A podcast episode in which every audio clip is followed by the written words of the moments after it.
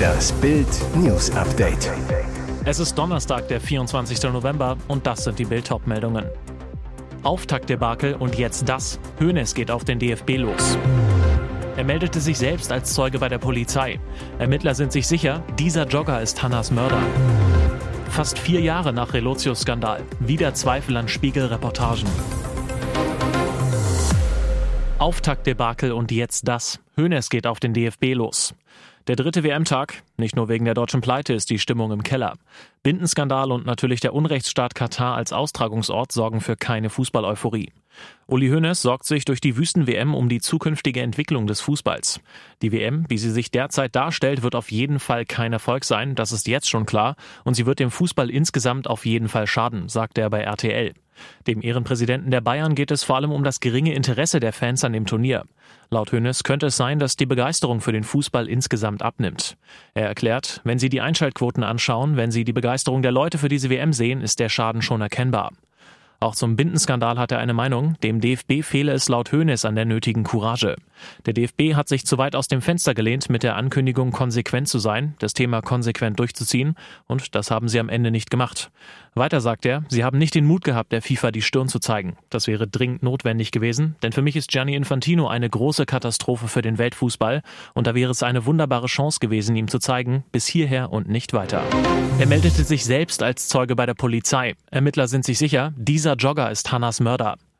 Laufen ist seine große Leidenschaft, manchmal sogar nachts.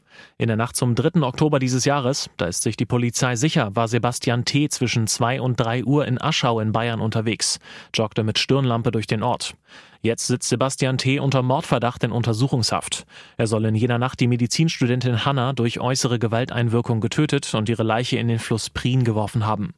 Sieben Wochen lang werteten 50 Ermittler rund 400 Hinweise aus, vernahmen mehr als 200 Zeugen, unter ihnen Sebastian T. Er hatte sich selbst bei der Polizei gemeldet. Grund, im Rahmen einer Pressemitteilung hatte die Kripo wenige Tage nach der Tat öffentlich nach einem Jogger gesucht. Sie bezeichnete ihn damals als wichtigen Zeugen. Ende vergangener Woche erhärtete sich der Tatverdacht gegen den 20-Jährigen. Ein weiterer Zeuge hatte sich bei der Polizei gemeldet. Haftbefehl. Unklar bleibt, kannte Hanna Sebastian T. Er ist fast genauso alt wie sie, ist wie Hanna in dem 6000 Einwohnerort aufgewachsen. Er galt immer als Einzelgänger. T. habe Lernschwierigkeiten, besuchte eine Förderschule und macht eine Ausbildung. Die Soko Club hat die Arbeit auch mit der Festnahme eines Tatverdächtigen nicht eingestellt. Die Beamten werten nach wie vor Hinweise aus. Es stehen noch an die 400 Vernehmungen von Disco-Besuchern an, sagt Stefan Sonntag vom Polizeipräsidium Oberbayern Süd. Das ist eine Mammutaufgabe. Bei Konzert in der Elbphilharmonie. Klimakaoten kleben sich an Dirigentenpult fest. Klimakaoten der Gruppierung Letzte Generation kleben sich fast täglich an Straßen fest und blockieren den Verkehr. Jetzt unterbrachen Anhänger den Konzertbeginn in der Hamburger Elbphilharmonie, indem sie sich am Dirigentenpult festklebten. Wenige Augenblicke vor Beginn eines Beethoven-Konzerts der Sächsischen Staatskapelle im großen Saal der Philharmonie hatten zwei Aktivisten die Bühne gestürmt. Die beiden Protestler, in Warnwesten gekleidet, klebten sich mit Sekundenkleber am Dirigentenpult fest und forderten zum Widerstand gegen die, ihrer Meinung nach, unentschlossene Klimapolitik der Regierung auf. Wollen wir wirklich unseren Kindern die Lebensgrundlage nehmen, weil es zu bequem ist, etwas zu ändern? Genau wie es nur ein Violinkonzert von Beethoven gibt, haben wir nur diesen einen Planeten, teilte die letzte Generation im Anschluss auf Twitter mit. Ein Sprecher der Hamburger Polizei bestätigte am Abend, dass sich zwei Menschen in dem Konzerthaus festgeklebt hätten. Die beiden seien nach kurzer Zeit von dem Pult gelöst und in Gewahrsam genommen worden. In den vergangenen Wochen hatten europaweit Klimaaktivisten immer wieder mit verschiedenen Aktionen für Aufsehen gesorgt. Sie blockierten Straßen, verhinderten so auch häufig Rettungseinsätze und attackierten Gemälde, unter anderem von Vincent van Gogh, Claude Monet und Francisco Goya. Fast vier Jahre nach Relotius-Skandal. Wieder Zweifel an Spiegel-Reportagen. An dieser Stelle befand sich ein Beitrag über das Schicksal einer Flüchtlingsgruppe am griechisch-türkischen Grenzfluss Evros im Sommer 2022. Mittlerweile gibt es Zweifel an der bisherigen Schilderung der damaligen Geschehnisse.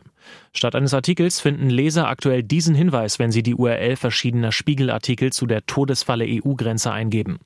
Fast vier Jahre nach dem Relotius-Skandal gibt es beim Spiegel wieder Zweifel an dem Wahrheitsgehalt von mehreren Reportagen.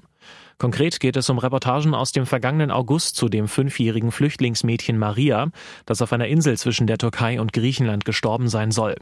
Nun ist Maria tot, schrieb der Spiegelreporter laut Medieninsider in einem der fraglichen Artikel.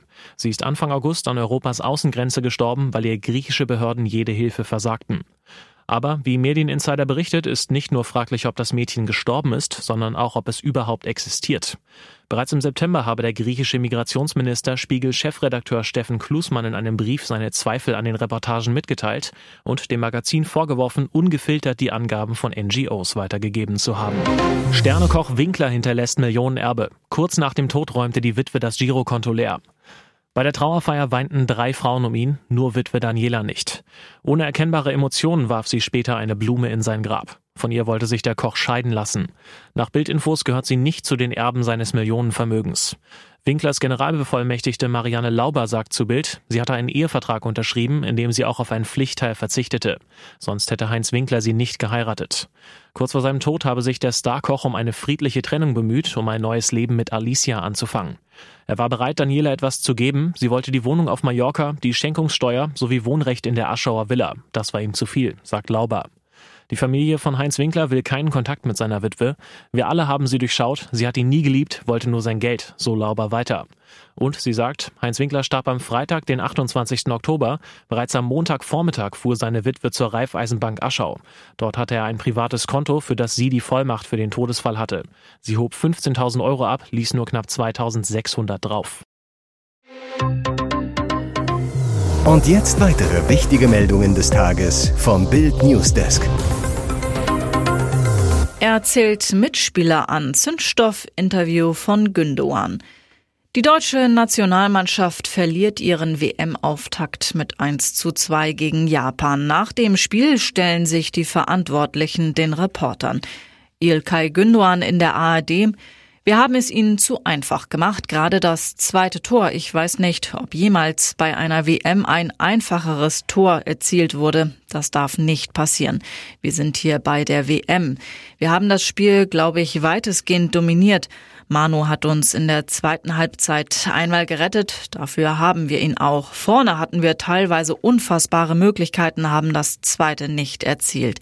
Wie die Gegentore entstanden sind innerhalb von acht Minuten, das ging viel zu einfach. Der Man City Star weiter. Es fehlte so ein bisschen die Überzeugung mit dem Ball von hinten raus, dass man den Ball hält, dass man sich bewegt, dass man sich anbietet. Und da haben wir uns in der zweiten Halbzeit vermehrt zu sehr auf lange Bälle verlassen. Und die kurzen, die wir gespielt haben, haben wir zu einfach verloren. Man hatte das Gefühl, dass nicht jeder den Ball unbedingt haben wollte. Wir haben viel zu oft und viel zu einfach den Ball verloren. Drama in Brandenburger Tierpark. Fuchs tötet alle Kängurus. Große Trauer im Tierpark Luckenwalde. Ein Fuchs hat die vier Kängurus getötet, die erst vor wenigen Wochen in ihr neues Gehege gezogen waren. In der Nacht vom 20. auf den 21. November muss das Raubtier eingedrungen sein. Der Fuchs tötete die Kängurus durch Genickbisse, wie die MAZ berichtete. Schnell fanden wir die Spuren eines großen Fuchses, den wir zur Einbruchsstelle folgten. Der Wassergraben war über Nacht zugefroren. Der Fuchs nutzte diesen Umstand für sich aus und drang über das benachbarte Hirschgehege in die Känguruanlage ein, berichtet Tierparkleiter Philipp Herrmann auf der Facebook-Seite des Tierparks. Man habe große Hoffnung in die Kängurus Lotta, Zali, Paula und Cooper gesetzt. Allein in den vergangenen vier Wochen seien rund 6000 Besucher gekommen. Auch um die knuffigen Tiere in ihrem neuen Gehege zu sehen. Die für die Beuteltiere verantwortliche Tierpflegerin sei derzeit im Urlaub. Als sie von der Tötung der Tiere erfuhr, habe sie ihre Tränen und Wut nicht zurückhalten können, berichtete Hermann. Jetzt sind auch die Preise für Super fast wieder super. Die Kosten für Kraftstoff sind an den deutschen Tankstellen erneut deutlich gesunken. Super Benzin der Sorte E10 verbilligte sich binnen Wochenfrist um 6,4 Cent pro Liter. Diesel um 6,5 Cent, wie der ADAC am Mittwoch mitteilte. E10 kostete im bundesweiten Tagesdurchschnitt am Dienstag demnach 1,78,5 Euro pro Liter, Diesel 1,89,9 Euro. Lässt man die Phase der vorübergehenden Steuersenkung im Sommer außer Acht, war Super E10 zuletzt im Februar am Tag des Kriegsbeginns billiger. Diesel zuletzt am 3. März. Vor allem der Dieselpreis ist zuletzt gefallen in der wöchentlichen Betrachtung des ADAC nun schon das fünfte Mal in Folge. Seit Mitte Oktober hat der Preis fast 25 Cent nachgegeben. E10 hat sich ebenfalls in den vergangenen Wochen verbilligt, allerdings nicht so stark. Den aktuellen Rückgang erklärt der ADAC vor allem mit den gesunkenen Ölpreisen. Außerdem beobachten die Experten ein Wiedererstarken des Wettbewerbs, der die überfällige Abwärtsbewegung der überhöhten Spritpreise vorantreibe. Das Fazit des ADAC, der Preis für Benzin habe sich mittlerweile wieder auf ein weitgehend nachvollziehbares Niveau bewegt. Goldschatz im Manchinger Museum geklaut, führt die Spur ins Clanmilieu. Der Tatort ist neu, aber die Vorgehensweise der Einbrecher bei dem Raub des Goldschatzes erinnert an jüngste Clan-Coups. In der Nacht zum Dienstag, dem 22. November 2022, stiegen Unbekannte in das Kelten- und Römermuseum in Manching bei Ingolstadt ein. Ihre millionenschwere Beute 483 keltische Goldmünzen aus dem ersten Jahrhundert vor Christus. Ihr Wert wird auf mehrere Millionen Euro geschätzt. Der reine Goldwert dürfte laut Experten aber nur bei etwa 300.000 Euro liegen. Nach Angaben der Ermittler könnte die Spur ins Clanmilieu führen. Die Ermittlungen werden zeigen, welches Täterbild man zugrunde legen muss, sagte Bayerns Kunstminister Markus Blume zu Bild. Ich glaube, es deutet viel bei dem mit extrem ins Detail gehender Vorbereitung darauf hin, dass mit einem Höchstmaß an krimineller Energie versucht wurde, sämtliche Sicherheitsmaßnahmen auszuschalten. Das deutet auf organisierte Kriminalität hin. Der Einbruch begann mit einem Sabotageakt. Die Ermittler gehen inzwischen davon aus, dass es einen Zusammenhang mit der Manipulation an mehreren Glasfaserleitungen gibt, die in der Nacht zum Ausfall der Telefon- und Internetverbindungen bei etwa 13.000 Privat- und Firmenkunden rund um Manching geführt hatte.